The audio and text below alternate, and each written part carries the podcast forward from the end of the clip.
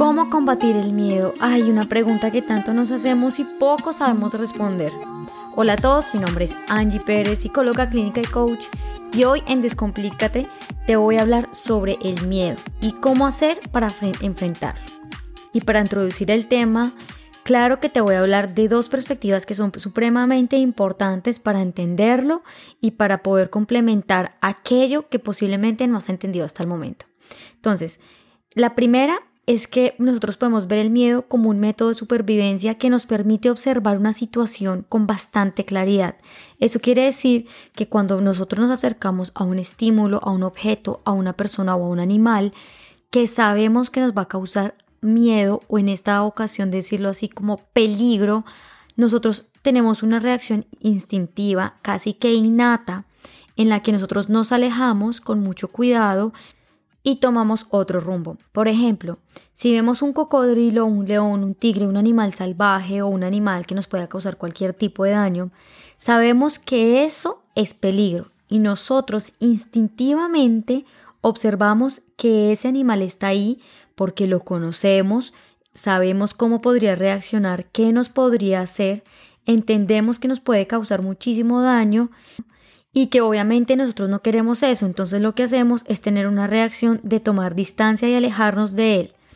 Esto lo vivimos muy seguido, no solo en el ámbito de los animales ni mucho menos, sino que también nosotros en el día a día hemos generado una reacción instintiva que es alejarnos de aquellas cosas que nosotros creemos que nos pueden causar daño o que son como situaciones de alarma, de peligro pues nosotros creemos que estamos así como con los animales ingresando a un hábitat que prácticamente es como una invasión de territorio. Y eso pasa con nosotros cuando alguien se nos acerca a nosotros, a nuestro propio hábitat, que creemos que nos va a causar daño, nosotros empezamos a atacar, empezamos a reaccionar de una manera que no nos es favorable para con nosotros ni mucho menos para los demás. Y es así como instintivamente empezamos a tener reacciones desde muy pequeños de miedo. Pero este primer punto es más una reacción instintiva innata. El segundo punto de el miedo es más un miedo que ha sido aprendido a través del tiempo por diferentes situaciones o circunstancias que vivimos en la infancia y que poco a poco se han ido nutriendo y han crecido por no habernos dado cuenta exactamente en qué momento surgió o en algunas ocasiones mucho de nosotros, de nosotros recordamos, pero lo que hacemos es como eliminar esa situación en particular que nos causó un miedo realmente eh, exagerado, por decirlo así, y que tal vez fue un principio de una reacción que hoy en día seguimos repitiendo después de tantos años. Que en ese momento no entendimos la función del para qué esa situación la vivimos y que teníamos que sacarle provecho a eso para poder ser una mejor persona en nuestra vida. Y entonces la pregunta es, ¿cómo podemos combatir el miedo? Lo primero es reconocer el miedo, ponerle un nombre a eso a lo que tanto le tememos, como por ejemplo, tengo miedo a intentarlo, tengo miedo a frustrar, a no hacer las cosas bien porque no soy bueno o no soy bueno para absolutamente nada, tengo miedo a fallar, tengo miedo a no ser aceptado, tengo miedo a ser rechazado, tengo miedo a qué le tienes miedo. Ponle un nombre exacto a eso que le tienes miedo. Segundo, luego de haberle puesto un nombre a ese miedo, quiero que vayas a otras situaciones, a otros momentos y pienses en qué momento ocurrió o nació ese miedo. Vete para atrás, para tu pasado por un segundo.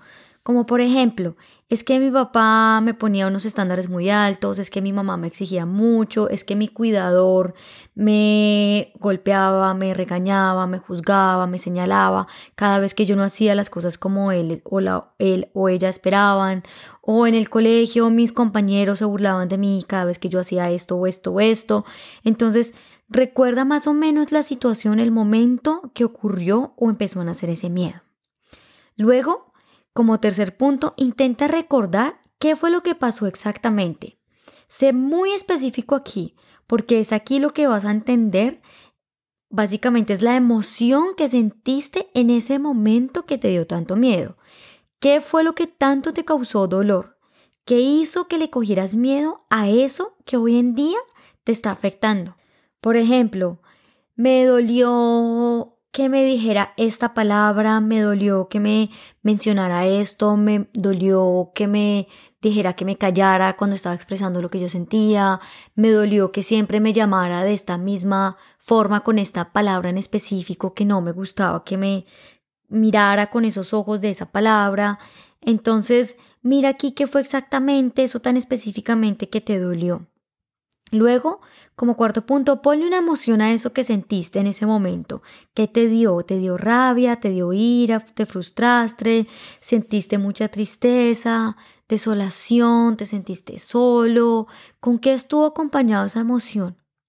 ¿Quién estuvo ahí en ese momento para acompañarte en esa emoción tan fuerte que hizo que sintieras tanto dolor?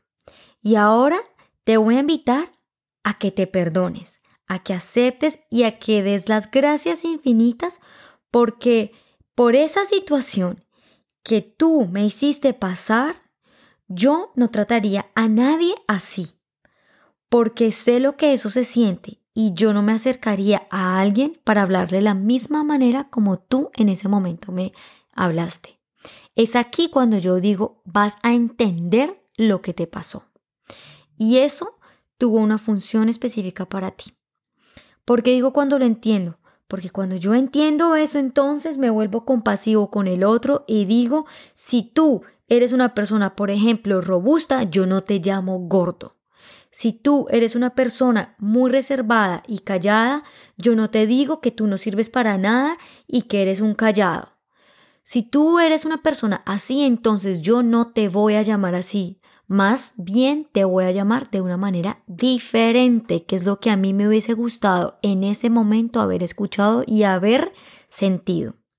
Y es así como al entender por completo ese miedo, vas a comprender completamente que esto te ha ayudado a crecer y a ser una mejor persona con fortaleza, que ha desarrollado la compasión, la humildad y se ha convertido en una persona amorosa.